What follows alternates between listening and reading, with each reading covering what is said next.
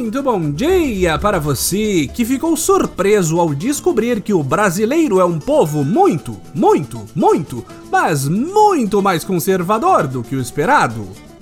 Muito boa tarde para você que não sabe se sente mais pena do carioca ou do paranaense. E muito boa noite para você que ousou sonhar que o brasileiro tivesse memória dos últimos quatro anos na hora de votar. Este é o Boletim do Globalismo Brasileiro, seu relatório semanal sobre a luta do nosso capitão contra as forças comunistas do voto útil e da esquerda desesperada. Toda semana a gente traz para você aquilo que nem o seu grupo de Zap Zap mostra. Então, não saia daí!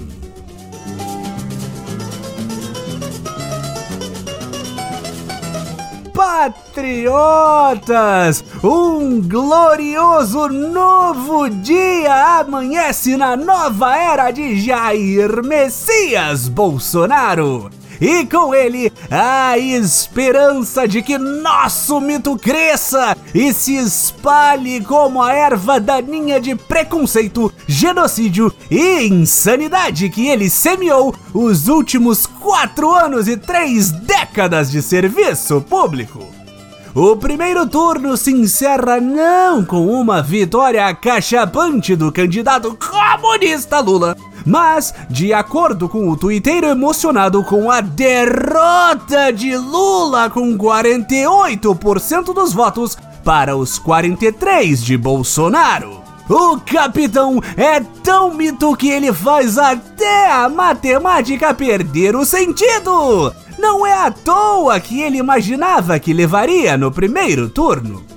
Apesar deste adiamento da renovação da faixa presidencial no peito de Bolsonaro para o fim do mês, nós estamos gargalhando de felicidade e não desespero com todo o espaço conquistado pelo conservadorismo no Senado, governo e câmaras de deputados por todo o país. Que maravilha! Enquanto a esquerdalha estava em espírito de já ganhou, a nova era ia crescendo no silêncio, por fora das pesquisas que apontavam a vitória do petista já no primeiro turno e por dentro de todas as muitas igrejas evangélicas Brasil afora.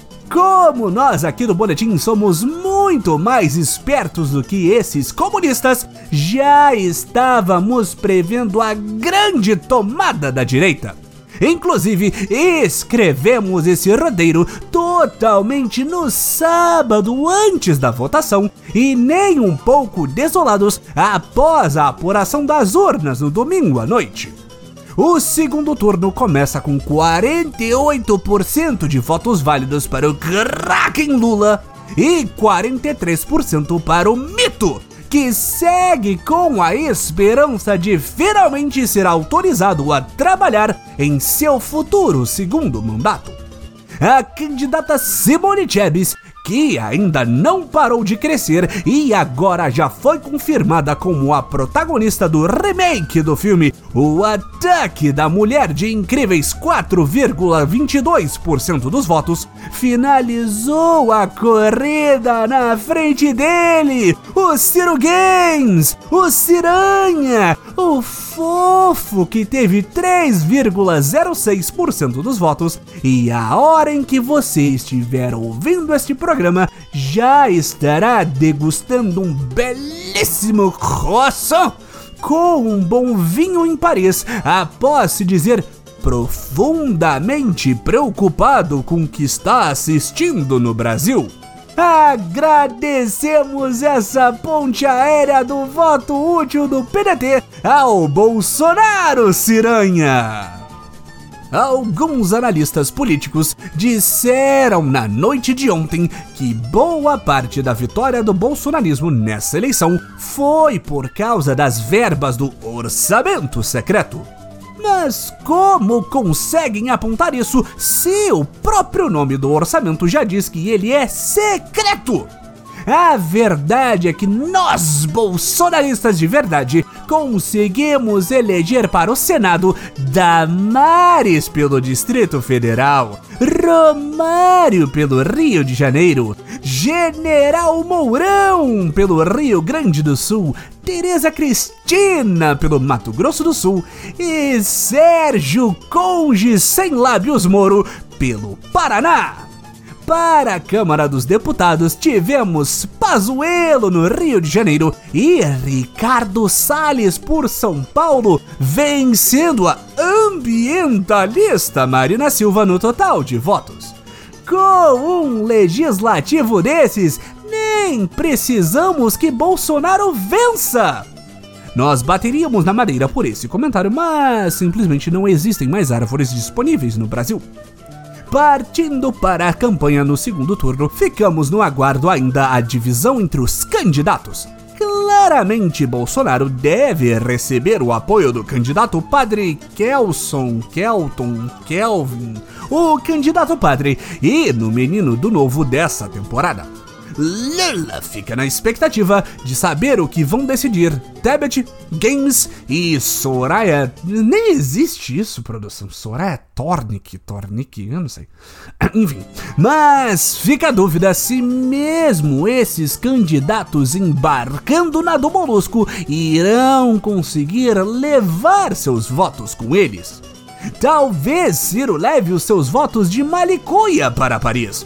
Não sabemos ao certo para ter certeza, só depois de mais um mês de sofrimento.